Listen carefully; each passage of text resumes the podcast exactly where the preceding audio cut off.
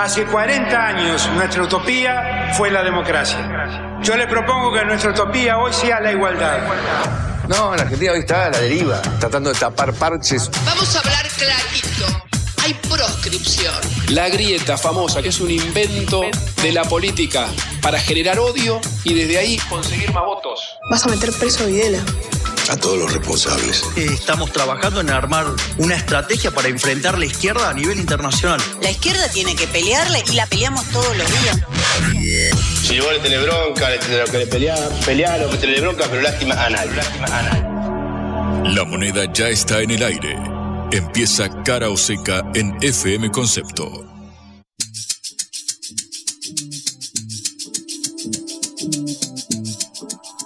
Hola, ¿qué tal? Buen comienzo de semana en este lunes ya fresquito de mayo. ¿Qué tal, eh, Juan? ¿Cómo estás? Estamos en Cara o Seca, la producción de la Agencia Internacional de Noticias Sputnik. ¿Cómo pasaste el fin de semana? Muy buenas tardes, Patri. Viste que el arranque después de un fin de largo, un fin de XL podríamos decir, porque tuvimos viernes y jueves de arriba, de arribeños. Nosotros igual el jueves estuvimos trabajando, cubriendo en vivo lo que fue la presentación de Cristina Fernández Sí, de señor. Kirchner acá en la Plaza de Mayo. Pero más allá de eso, eh, siempre cuesta un poquito más y sobre todo cuando venimos de un fin de tan cargado en materia informativa, sobre todo en el plano internacional.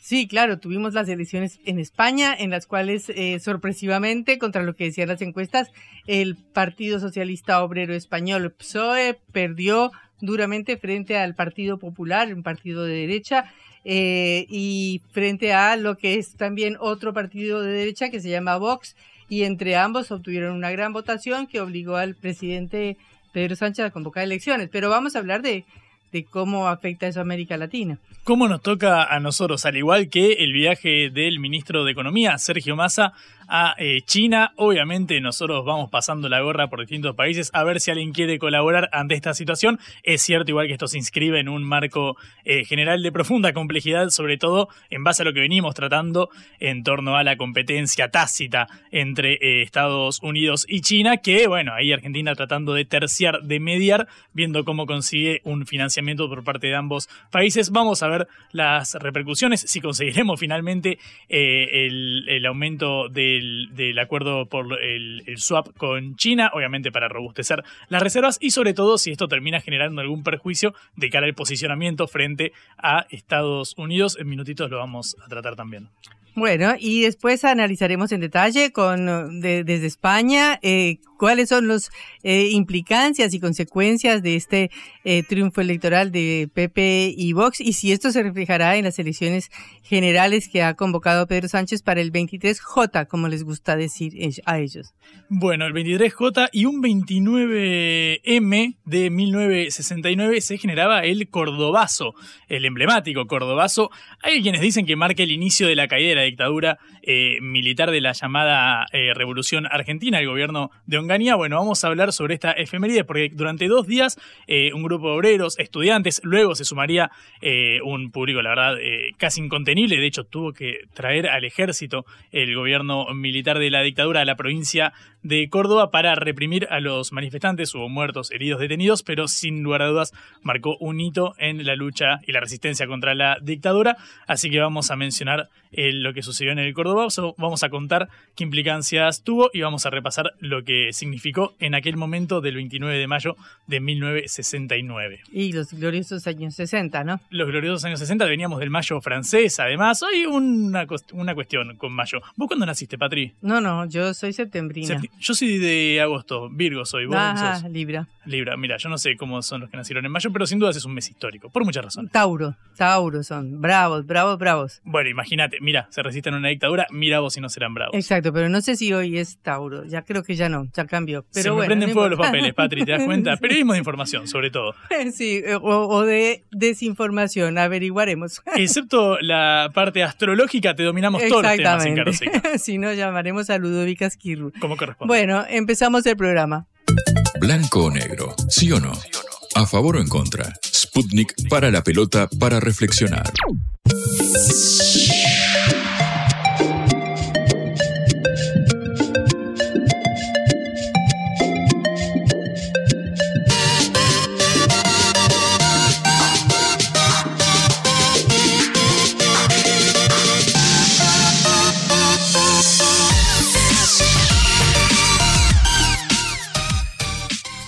Como decíamos al comienzo, el PSOE, el Partido Socialista Español, recibió un duro golpe y un duro golpe del gobierno del presidente Pedro Sánchez en los comicios de este domingo, en el cual el Partido Popular sumó 6.9 millones de votos, 31,53%, frente a los socialistas que obtuvieron 6.2 millones, 28.14 personas, eh, 14 millones de personas o millones de votos.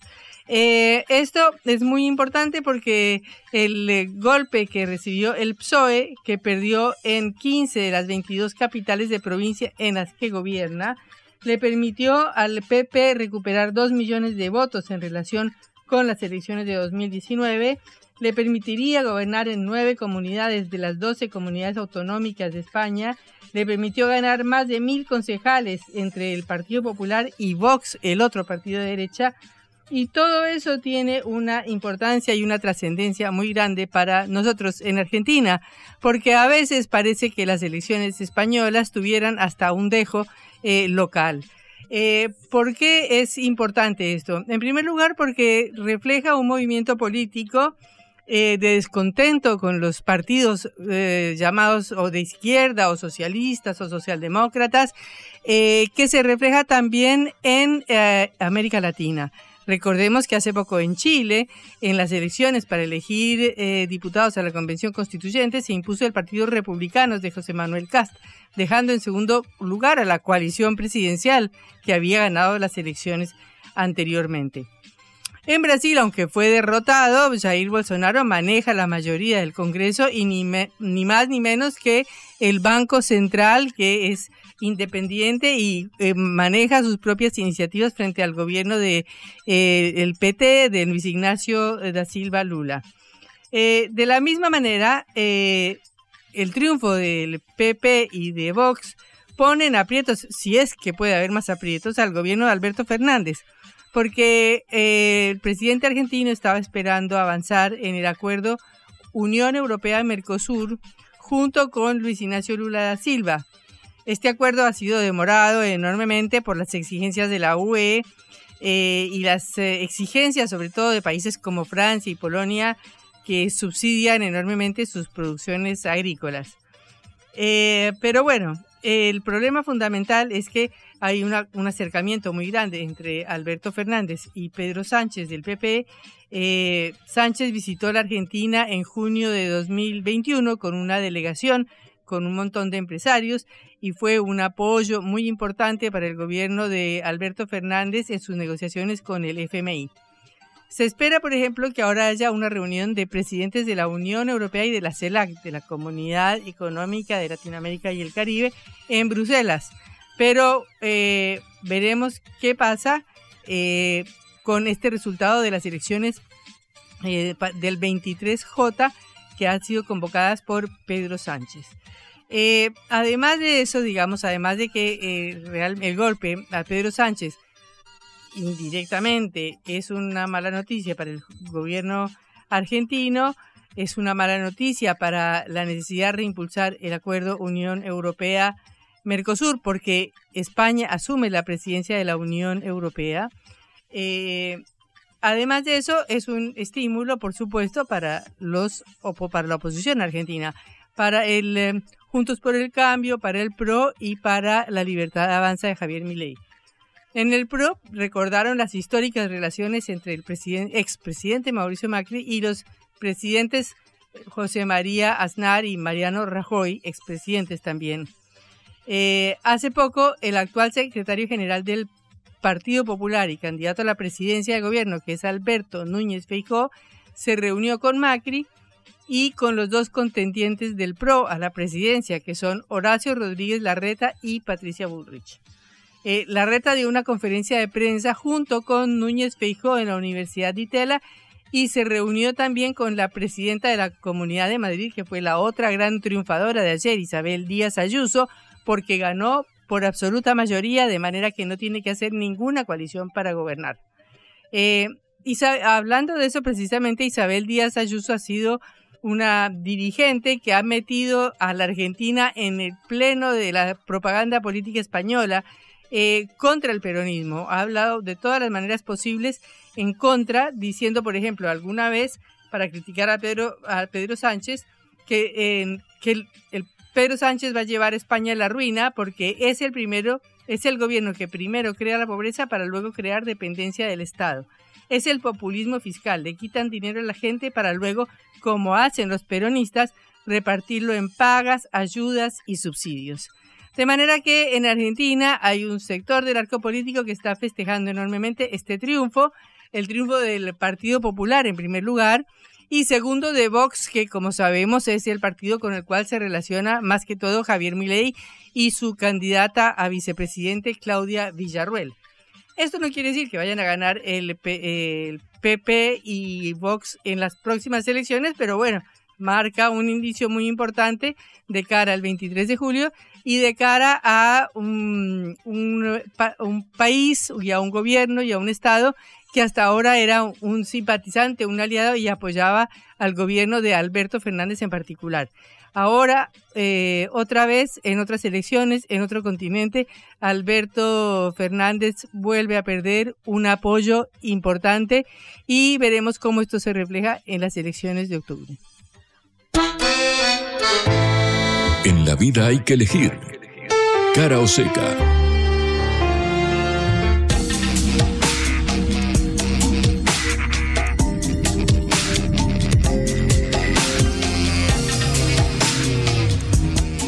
No sé por dónde va el nuevo Tango 01 que ha inaugurado Sergio Massa. Le tocó al ministro de Economía la, el honor de inaugurar el avión presidencial, que por cierto hizo una peligrosísima maniobra de exhibición o algo así el día que llegó a la Argentina en el aeroparque eh, y está investigándose a su piloto por esto, pero bueno, el Tango 01 está en vuelo hacia China y llegará este martes al país asiático donde la comitiva del presidida por el ministro de Economía Sergio Massa, que también tiene a Máximo Kirchner, el diputado, dentro de, los que están viajando en ese avión, tendrá importantes objetivos, en primer lugar, económicos, como conseguir financiación, ampliar lo que se llama el uso del swap chino eh, que es este préstamo que hace el Banco Central Chino para poder pagar exportaciones chinas o importaciones desde China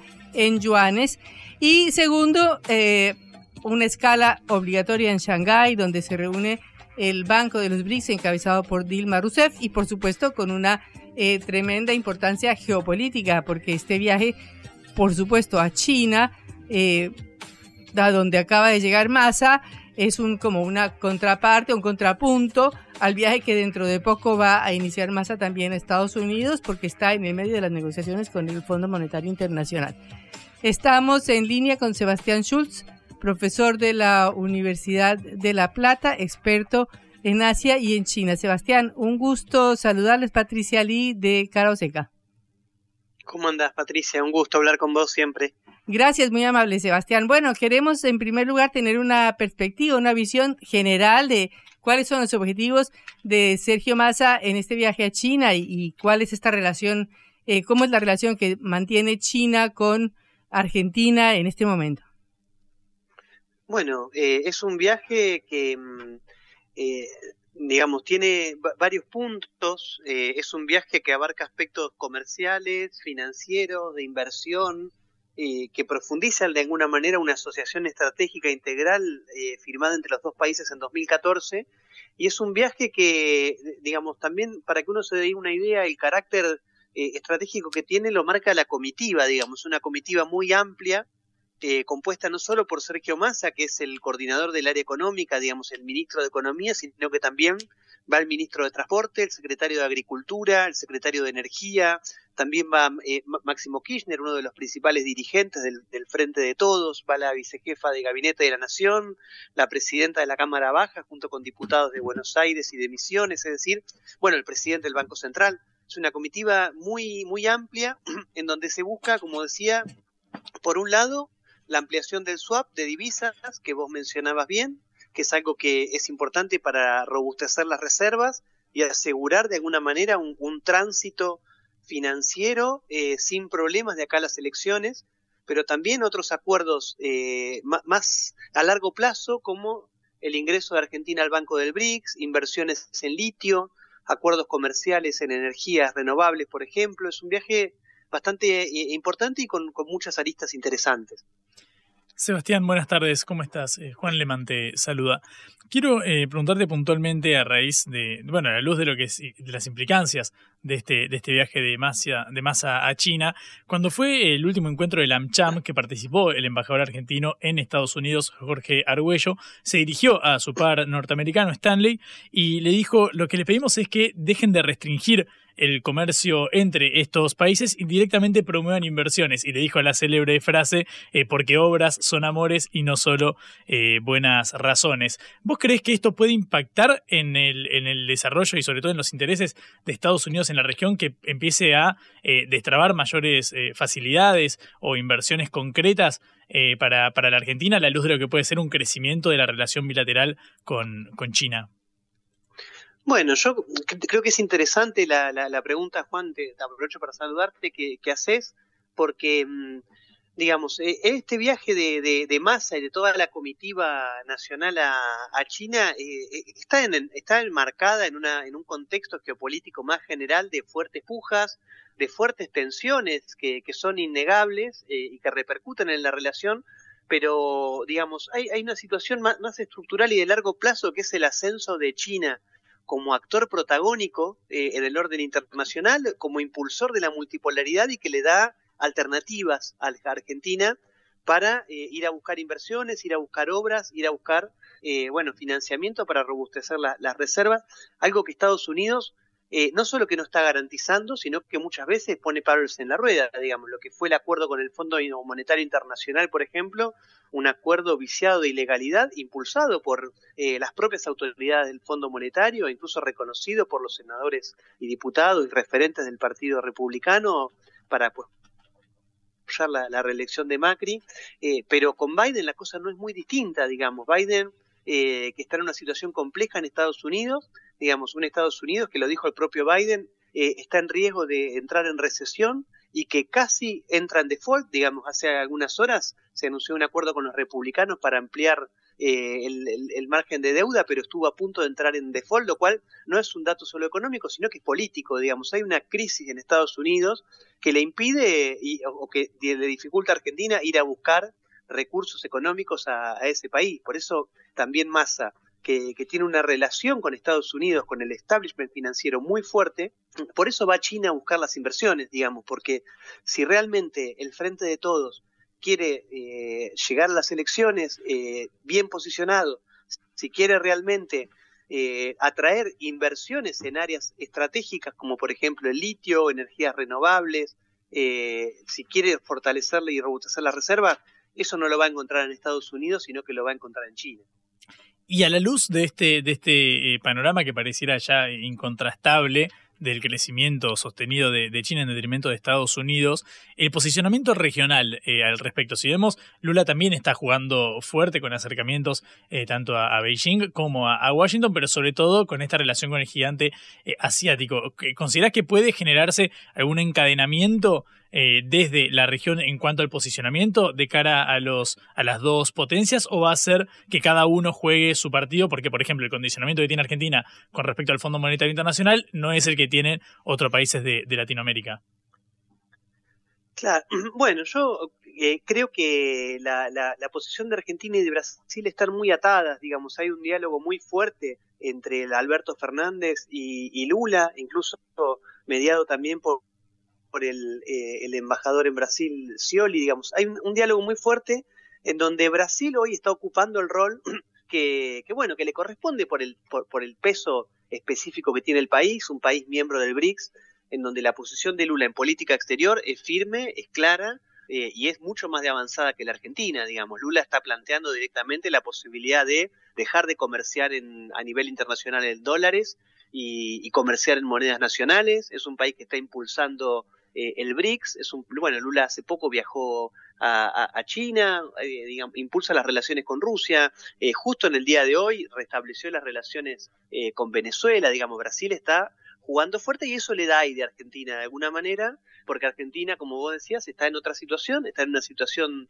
de debilidad estructural en términos económicos, muy atado al acuerdo con el Fondo Monetario Internacional, eh, y también con una, con una diversidad de posiciones al interior del frente de todos que hace que no, no, no tenga, ya sea por eh, incapacidad o porque no, no, hay un consenso al interior del frente de, eh, bueno, tener las posiciones que tiene Brasil. Pero, digamos, el acuerdo para volver a reactivar la UNASUR, el acuerdo en el Mercosur para pensar la posibilidad de comerciar en monedas nacionales, son datos indicadores que nos hablan de, de, por lo menos a mi entender, un acercamiento y una jugada en tándem entre Argentina y Brasil, en donde cada uno, en función de sus posibilidades, juega su papel.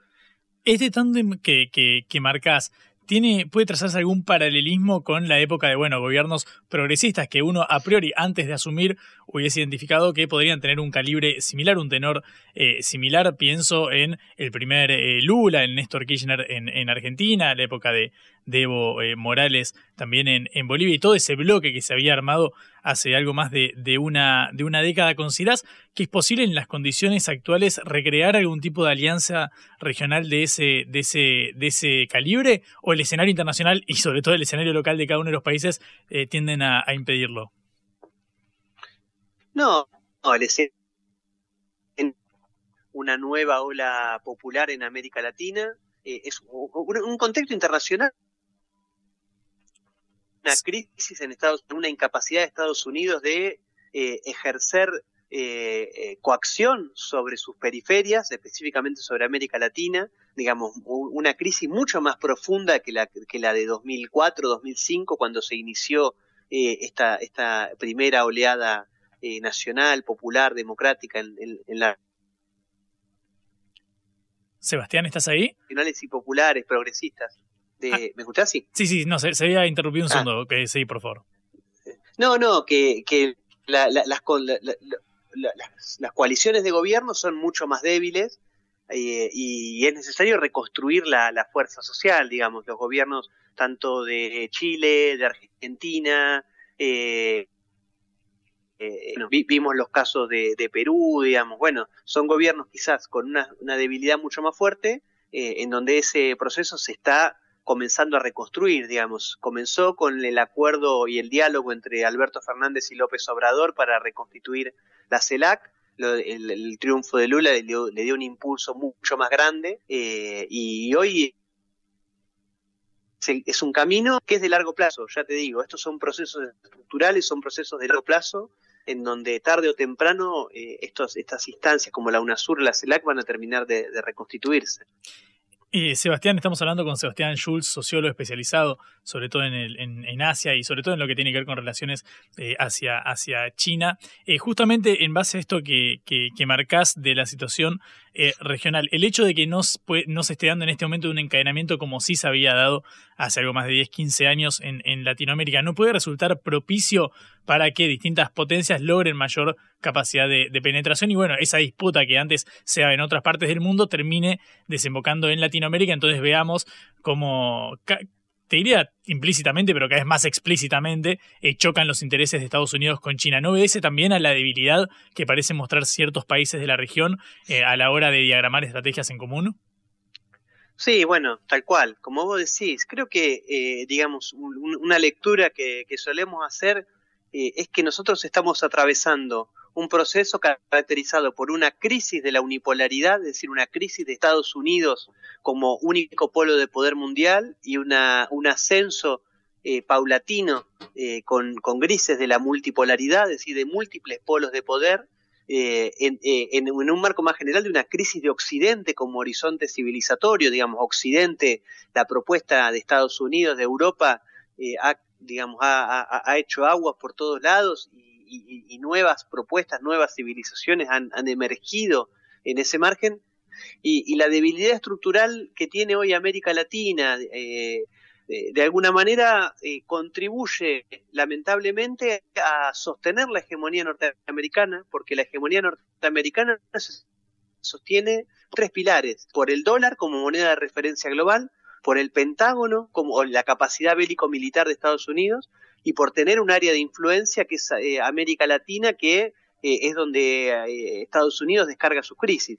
Digamos, la, debilidad estructural de América Latina contribuye a sostener a Estados Unidos y eso de alguna manera frena el avance de la multipolaridad. Obviamente, según a mi entender, tanto para China, para Rusia, para la India, como para otros actores, siempre es preferible una América Latina fortalecida que pueda eh, romper las cadenas de dependencia que la atan a Occidente y a los Estados Unidos y que se, se plante como un actor que construye la multipolaridad. Y si vamos particularmente al caso de, Argentina, prescindiendo por un momento del escenario eh, regional, nosotros en cara, o sé que en este programa venimos tratándolo eh, con bastante de, dedicación, el tema de, bueno, del potencial que tiene Argentina en ciertos eh, recursos que parecieran muy cotizados, muy codiciados, sobre todo por distintas potencias. Obviamente tienen nombre y apellido, vaca muerta, el litio, hay un montón de, recursos estratégicos para explotar. Y en este marco te pregunto, hoy Argentina tiene una debilidad eh, explícita de, reservas, es realmente acuciante la, la, crisis por falta de divisas, lo cual lo lleva obviamente a mostrarse más permeable a llevar a, cabo eh, acuerdos con distintos países y sobre todo potencias. Si Argentina lograra eh, recuperar eh, algún, algún, mayor grado de estabilidad, obviamente de la mano de, la explotación de estos recursos, ¿cómo consideras que puede protegerse para que no terminen, no terminen siendo sobre todo extraídos por parte de, empresas y sobre todo inversiones foráneas y que de nuevo terminemos dependiendo y se mantenga lo que en algún momento fue el patio trasero de, de, Estados, de Estados Unidos y hoy puede ser de otras potencias también. Sí, creo que eh, en, este, en esta situación internacional eh, Argentina cuenta con algunos recursos que son estratégicos, eh, como por ejemplo el litio, eh, un recurso que es eh, fundamental en la carrera tecnológica para la fabricación de baterías y que las grandes potencias tecnológicas se han centrado en, en este triángulo del litio de Argentina, Brasil y, y Chile. Eh, y acá vemos en las provincias de Catamarca, de Salta, de Jujuy, que cada vez más empresas están viniendo a, desarrollar en, litio, eh, digamos, chinas, coreanas, estadounidenses, eh, europeas. Eh, pero por otro lado, eh, el, el, reposicionamiento de Asia-Pacífico y el crecimiento económico de estos países han hecho que eh, gane, o sea, gane todavía mucho más fuerza Argentina, Brasil, Uruguay, Paraguay como exportadores de alimentos. Digamos, eh, China, por ejemplo, tiene 1.400 millones de personas, tiene el, el 7, entre el 7 y el 11% de su tierra cultivable eh, y, no, y tiene que salir a buscar alimentos a otras regiones. En eso Argentina es competitiva con los Estados Unidos, porque Estados Unidos también es, una, es un productor de alimentos, y eso es algo que Argentina puede aprovechar, como vos decís, siempre y cuando haya una estrategia eh, factible, una estrategia, eh, digamos, coordinada eh, y fuerte de desarrollo autónomo, es decir, aprovechar los dólares que ingresan para sustituir importaciones, para reactivar la industria nacional y, agregar valor a estas industrias que son fuertemente extractivas. Eh, a una pregunta más global para terminar. Eh, hay una confrontación, bueno, abierta ahora eh, de la OTAN contra Rusia, evidente ante todo el mundo, pero eh, el segundo enemigo que planteado en el G7 y en todos los organismos internacionales es China para el, la Unión Europea y Estados Unidos, o por lo menos así se plantea en estos momentos. Eh, ¿Te parece que es posible que esto llegue primero? Bueno, obviamente está siendo una guerra económica muy importante, pero puede llegar también a otro tipo de enfrentamiento. Bueno, es lo que estaba planteando la OTAN y que incluso lo, lo, lo ha explicitado en la última cumbre de Madrid, en donde dijo que hay dos territorios que son estratégicos y que son claves para el futuro de la humanidad, que son Ucrania, eh, por la, para, debilitar a Rusia y para fragmentar el eje euroasiático, eh, y el Asia-Pacífico, que es hoy el centro más dinámico de la economía global. Eh, y yo no tengo dudas que la OTAN eh, está, digamos, tiene toda la capacidad y la intención de llevar el conflicto militar al Asia-Pacífico, probablemente utilizando el argumento de Taiwán. Pero por otro lado veo una, una China actuando muy responsablemente, digamos, una China que se ha parado ya desde principio de año como un mediador de diálogo y de garante de la paz a nivel internacional. Lo vimos, digamos, mediando la, el restablecimiento de relaciones diplomáticas entre Arabia Saudita e Irán, pero también lo vimos, eh, por ejemplo, haciendo un, eh, publicando un documento con propuestas para la paz en Ucrania, un documento muy interesante, eh, y, y, obviamente intentando resolver las situaciones de conflicto en la región por la vía pacífica. Creo que en este marco el, la entrada en vigencia del RECEP, el acuerdo de, cooperación comercial entre los países del Asia-Pacífico, eh, fue muy fructífero porque encadena todavía más las estructuras económicas regionales eh, y lo que hace es que a ningún actor regional le convenga hoy eh, un, conflicto militar en, en, la región. Es decir, ni a Japón, ni a Australia, ni a Corea del Sur, ni a, ni a los países del ASEAN le conviene hoy un conflicto bélico que repercuta en el crecimiento económico regional. Creo que eso ha sido visto muy inteligentemente por, China eh, y por eso creo difícil que hoy la OTAN pueda generar esa situación de tensión más allá de eh, bueno, la firma del AUKUS, el establecimiento de bases militares, por ejemplo, en, en, Filipinas, una base logística de la OTAN en Japón. Bueno, vamos a ver momentos bastante tensos, yo creo, en los próximos años. Eh, Sebastián Schultz, muchas gracias por estos minutos en Cara o Seca. Hasta luego. Hasta luego, muchas gracias. Eh, Sebastián Schultz, sociólogo eh, y profesor de la Universidad de La Plata. La vuelta al mundo en la vuelta a casa. Acabo de mantener eh, un despacho con Su Majestad el Rey, en el que he comunicado al jefe del Estado la decisión de convocar un Consejo de Ministros esta misma tarde para disolver las Cortes y proceder a la convocatoria de las elecciones generales en uso de la prerrogativa que la Constitución atribuye al presidente del Gobierno. Los comicios se celebrarán el domingo 23 de julio. He tomado esta decisión a la vista de los resultados de las elecciones celebradas. Aunque las votaciones de ayer tenían un alcance municipal y autonómico, el sentido del voto traslada un mensaje que va más allá. Y por eso, como presidente del Gobierno y también como secretario general del Partido Socialista, asumo en primera persona los resultados y creo necesario dar una respuesta y someter nuestro mandato democrático a la voluntad popular. Tenemos que analizar el día de hoy el resultado de las elecciones españolas, porque si bien es una elección que sucede al otro lado del océano, no deja de tener sus repercusiones en toda América Latina. Es como cuando Napoleón invadió España y las colonias aprovecharon para independizarse en otro, eh, en 1810 más o menos aproximadamente, eh, y fue un movimiento telúrico que llegó hasta las costas eh, americanas.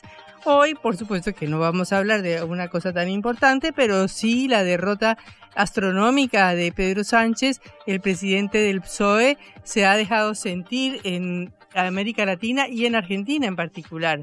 Como decíamos al comienzo, el Partido Popular de derecha ganó las elecciones municipales con 3.3 puntos sobre el Partido Socialista, el PSOE, y en las regionales los socialistas perdieron en casi todas las comunidades autonómicas.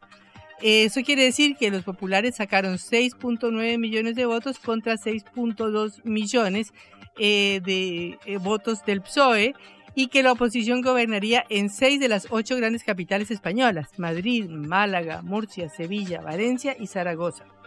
Es la primera victoria del Partido Popular desde las elecciones municipales en las elecciones de municipales de 2015 y el PSOE perdió en 15 de las 22 capitales. En Madrid, eh, ya, sabe, eh, ya dijimos anteriormente que Isabel Ayuso se impuso mayoritariamente, lo cual le permite gobernar sin ningún acuerdo. Y toda esta derrota lo llevó a eh, Pedro Sánchez, el presidente del gobierno español, a llamar a elecciones anticipadas para julio. De manera que tenemos un panorama electoral en el cual eh, no, la cuestión no terminó, sino que acaba de comenzar. Tenemos en línea a Claudia Luna Palencia, periodista y escritora y corresponsal en la Moncloa. Claudia, un gusto saludarla desde Buenos Aires. Perdón por la hora, estamos en Caro Seca, es un programa que empieza a las 5 de la tarde. ¿Qué tal, Patricia? Con el gusto de saludarte cuando son en estos momentos las 10 de la noche con 41 minutos aquí desde Madrid, la capital de España. Y sí, en efecto, desde, bueno, muy temprano, eh, el presidente de España, el socialista Pedro Sánchez, pues se trasladó para hablar, eh, pues, con el jefe del Estado de España, que es precisamente el rey Felipe VI, le comunicó lo que iba a, lo que iba a llevar a cabo y bueno, regresó precisamente al Palacio de la Moncloa, eh, ya nos había convocado a los medios de comunicación y desde ahí, bueno, pues dio un mensaje que no había consensuado con nadie de sus ministros, únicamente, bueno, le había informado de ello al rey de España, su majestad el rey Felipe VI, y pues sí, realmente eh, fue una sorpresa. Eh, déjame decirte, Patricia, que eh, inmediatamente de conocerse eh, la noticia, la gente aquí en España estaba tomando el desayuno en las cafeterías, estaba con el cafelito, estaba pues comentando precisamente de las elecciones de este domingo, de cómo el mapa geográfico, político eh, de España se había pintado de una ola de azul, azul del color del Partido Popular, en la cual, bueno, le había arrebatado incluso pues la joya de la corona eh, al, socialista, su bastión eh, más, más férreo, como es el caso de Sevilla, en donde pues el Partido Socialista Obrero Español también perdió y se dio pues a favor del Partido Popular. Y bueno estábamos comentando precisamente eh, pues el tema no de cómo habían sido las elecciones ayer. Nos dormimos muy tarde la madrugada por, cubriendo los festejos sobre todo pues en la calle de Génova, aquí en Madrid, con Alberto Núñez Feijó, el presidente del Partido Popular, que además estaba flanqueado por Isabel Díaz Ayuso, la presidenta de la Comunidad de Madrid, del alcalde José Luis Martínez Almeida, y estaban celebrando los tres, pues bueno, primero, que aquí en Madrid eh, pues habían obtenido mayoría absoluta, ¿no? Eh, tanto eh, Isabel Díaz Ayuso como Almeida, es decir, no solamente revalidaron eh, eh, su poder, sino que además los votantes les dieron muchos más votos a tal grado inclusive de, de, de que pues partidos de ultraizquierda como Unidas Podemos perdieron su representación ¿no? en el gobierno eh, de Madrid, tanto en la Comunidad de Madrid como en el ayuntamiento. Eh, algunos partidos más moderados, como el caso de Ciudadanos, de, de centro, eh, un partido de centro, pues bueno, han perdido también completamente la representación, están a punto de desaparecer el caso de Ciudadanos, bueno, estaban festejando como te digo, pues el haber eh, arrebatado de las nueve comunidades autónomas que tenía el Partido Socialista Obrero Español, eh, pues seis eh, se han quedado eh, pues a favor del Partido Popular, las otras tres eh, es verdad que tienen eh, pues una ventaja en el caso de, del Partido Socialista Obrero Español, pero aquí en España ya sabes Patricia que los, los partidos que ganan las elecciones no siempre terminan gobernando y esto se termina luego haciendo una especie de sodoku porque tienen que pactar y bueno, hacer alianzas para conformar gobierno. Y la cuestión es que el próximo 17 de junio será cuando la mayoría de los ayuntamientos aquí en España, bueno, pues eh, habrá que los respectivos eh, alcaldes formen gobierno, ya sea que si cuentan con la mayoría absoluta o bien si necesitan una coalición. Lo que sí te quiero decir es que, por supuesto, lo que hemos visto es que Vox, la ultraderecha, se ha ido amacizando en, en diversas eh, plazas políticas aquí en la geografía española y que mucha de la gobernabilidad eh, presente y futura parece estar precisamente en manos de, de Vox, ¿no? De este partido de la ultraderecha. Y al parecer, Patricia, eso es también la clave de sol por la cual el presidente de España, Pedro Sánchez, adelantó eh, las elecciones generales al próximo 23 de julio. Deberían de haber sido eh, en, en, en 2024, pero hay, en estos momentos se está analizando esa toma de decisiones. Parece que ya sería una estrategia que él tendría unas debajo de la manga, eh, pensando qué pas cuál sería el plan B en caso de que el PSOE eh, tuviera una gran debacle, como pasó. Eh, mucho se habla que esa debacle tiene que ver porque ha sido más bien un voto del español de a pie contra el sanchismo.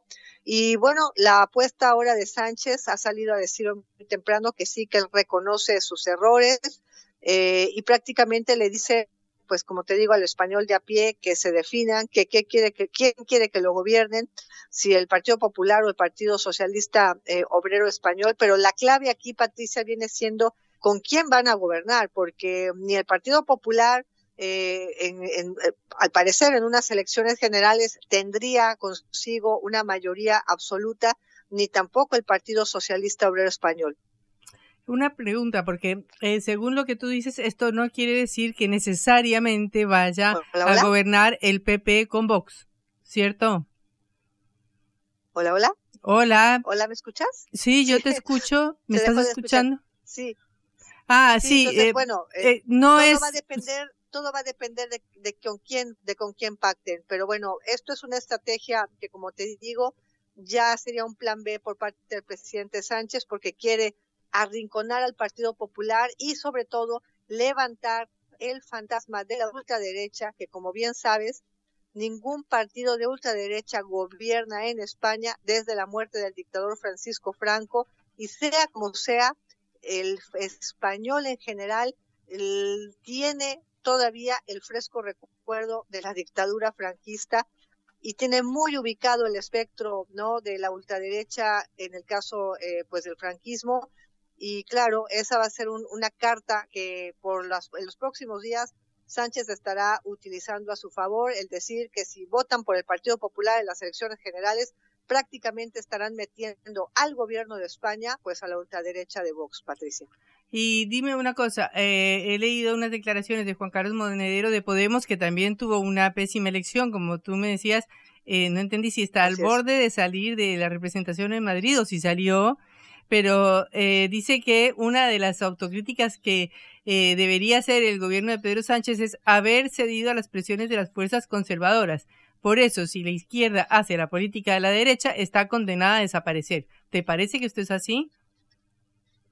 Mira, yo pienso que la gente de a pie aquí en España votó mucho en contra de Unidas Podemos, precisamente porque las últimas tres leyes que propuso Unidas Podemos, la ley del solo sí es sí, que tenía como finalidad elevar las penas contra los agresores sexuales, pues ha tenido justamente, Patricia, el efecto contrario, porque no fue una ley que estuvo bien hecha jurídicamente y en estos momentos lo que estamos viendo es que los jueces están rebajando las penas de prisión a muchos agresores y violadores sexuales entonces, eso ha irritado a muchos grupos feministas y muchos, muchos grupos de personas, por supuesto, agraviadas por el tema sexual. Estamos viendo el otro caso, el de la ley transgénero, que también, pues bueno, fue aprobada y que permite, pues, que un menor pueda recibir una hormonación temprana sin siquiera pasar, pues, por una serie de filtros médicos y eso también, pues, ha irritado a muchas familias y la ley del aborto por supuesto que aquí ha calado muchísimo porque familias de derecha, de izquierda, de derecha más recalcitrante, de ultraizquierda, de todos los aspectos políticos, no están a favor de que sus hijas menores de edad a los 16 años puedan ir solas a abortar a un hospital público. Ha habido errores garrafales que se han cometido en cuanto a esas iniciativas de corte progresista que han sido precisamente llevadas a cabo por el grupo de Unidas Podemos, que como te digo, ha perdido la representación en el gobierno de la en el gobierno de Madrid. Y otro Sánchez lo que pretende, sí, perdón. No, no, termina, escucho. Termina la idea. Perdón. Y, Sánchez, por supuesto, que lo que más desea en estos días es eh, hablar hablar a la gente y decirle que le vote, que le vote a él mayoritariamente el 23 de julio para evitar que él tenga que volver a pactar con Unidas Podemos. Eh, estamos viendo que inclusive en estos momentos puede quedar Unidas Podemos fagocitado por el grupo de Yolanda Díaz, la actual ministra de Trabajo, una de las vicepresidentas del gobierno eh, del socialista Pedro Sánchez, eh, Yolanda Díaz, que está creando este grupo político sumar, que sería una fuerza política más light al respecto de Unidas Podemos y que ahora pues está obligada eh, Yolanda Díaz en los próximos días a llevar a cabo un pacto in extremis precisamente con Unidas Podemos pues para tratar de unir a todas esas pequeñas no eh, eh, izquierdas que son menos moderadas que el PSOE pues para para presentarse pues eh, en las elecciones del 23 de julio. Se va a poner un panorama eh, político bastante eh, interesante, Patricia, en los próximos días. Eh, por supuesto que, como te digo, el 23 de julio ha sido una fecha que ha sido muy calibrada, muy pensada por el presidente Sánchez en este plan B, porque estamos hablando de un domingo, un domingo electoral en el que pilla a las familias españolas de vacaciones con el bañador puesto y además en un puente en el cual se celebran pues una serie eh, de santorales y es, es, un puente grande, entonces claro, mucha gente pues estará ya inclusive con, con las maletas, con las maletas hechas, ¿no? Claro, claro. Bueno, esperemos a ver cómo sale, porque todos estos hechos tienen eh, no sé si conoces, pero una repercusión muy directa en Argentina, donde hay eh, la oposición al gobierno de Alberto Fernández está muy ligada al Partido Popular, eh, Javier Milei, que ha sido el candidato parecido a Vox, tiene una relación muy grande con Vox, y el gobierno de Alberto Fernández una relación muy directa y con muy de mucha amistad con Pedro Sánchez. Así que esperaremos el resultado de esas elecciones, a ver eh, cómo eh, inciden en Argentina, porque aunque sea atravesando un océano, llegan las olas hasta acá. Este... Claro, y no podemos olvidar, Patricia, que además el 1 de julio inicia la presidencia, de España, exactamente. claro, del Consejo Europeo. Entonces, por eso es que hoy nos ha pillado con el pie cambiado, porque no nos lo esperábamos, porque está totalmente organizado todo este segundo semestre del año con infinidad de actividades que tienen que ver, por supuesto, pues inclusive con eh, organizar el encuentro de la Unión Europea con América Latina en España, el tema de la Unión Europea con el Mercosur aquí en España, el tema de la negociación de la Unión Europea con el nuevo tratado eh, comercial con México y muchísimos temas que se van a llevar a cabo en una agenda que lleva preparándose desde hace un año. Entonces, por esa razón es que a todos nos extraña, ¿no? Que pues el presidente haya decidido arrojarse al precipicio y decir, bueno, pues venga, elecciones, que digan los españoles que quieren, quieren que me vaya, pues venga, ala, me iré. Mm, muy bien, todo o nada, cara o seca, como decimos acá.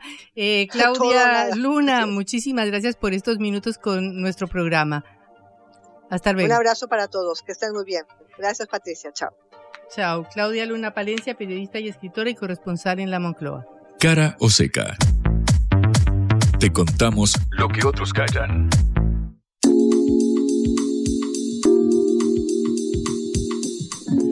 Hoy hay una efeméride muy importante acá en Argentina, ¿no, Juan? La verdad es que sí, trascendental. Quizás no esté en la portada de, todos los diarios, pero como mencionamos en la apertura, un día como hoy, pero de 1969, obreros y estudiantes hacían temblar a una dictadura eh, militar. Entre el 29 y el 30 de, mayo de aquel año, en la provincia de Córdoba, eh, miles, decenas de miles de personas salieron a protestar contra el gobierno dictatorial, la dictadura de Juan Carlos eh, Onganía. Recordamos la llamada Revolución Argentina que habían ocupado el poder tras el derrocamiento del gobierno de Arturo Ilia. Todo esto mientras el peronismo estaba proscripto, como hablamos el jueves pasado con los 50 años de la asunción de Cámpora. Bueno, ¿qué sucedió? Se dio el Cordobazo, donde confluyeron realmente distintos, eh, distintos reclamos contra la dictadura. Todo nació a partir de una medida eh, gremial, que podríamos decir fue la gota que rebasó el, vaso, porque dos semanas antes el gobierno había decidido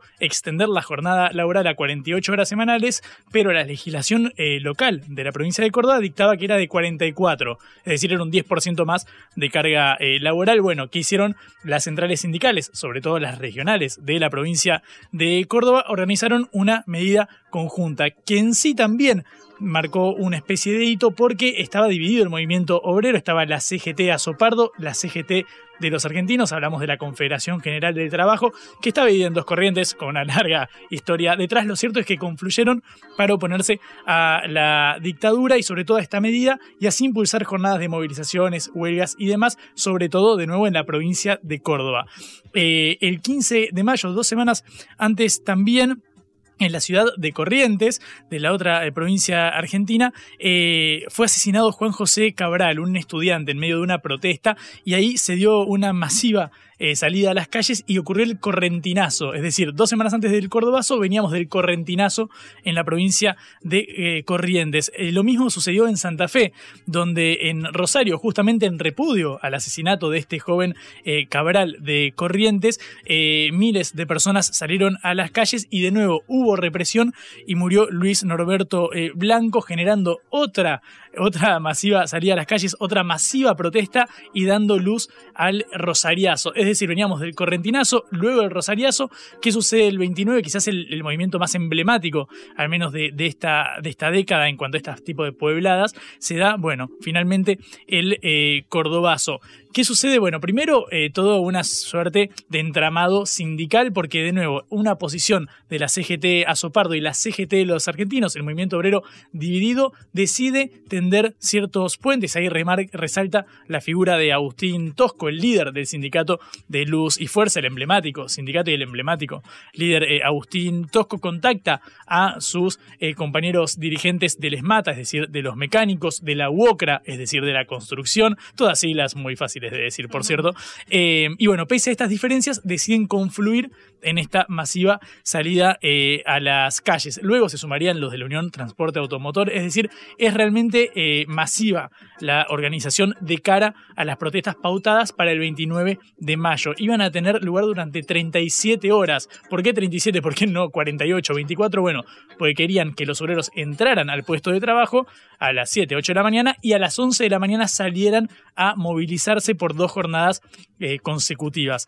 En el medio se suma la Federación Universitaria de Córdoba. Córdoba, provincia de una extensa tradición universitaria, recordamos, tiene la primera universidad del, país. Bueno, la Federación Universitaria de ese, eh, de esa, de ese distrito aporta 10.000 estudiantes que se suman a la masiva salida a las calles. Y además, como si esto fuera poco, organizaciones armadas peronistas deciden sumarse a las protestas contra la dictadura.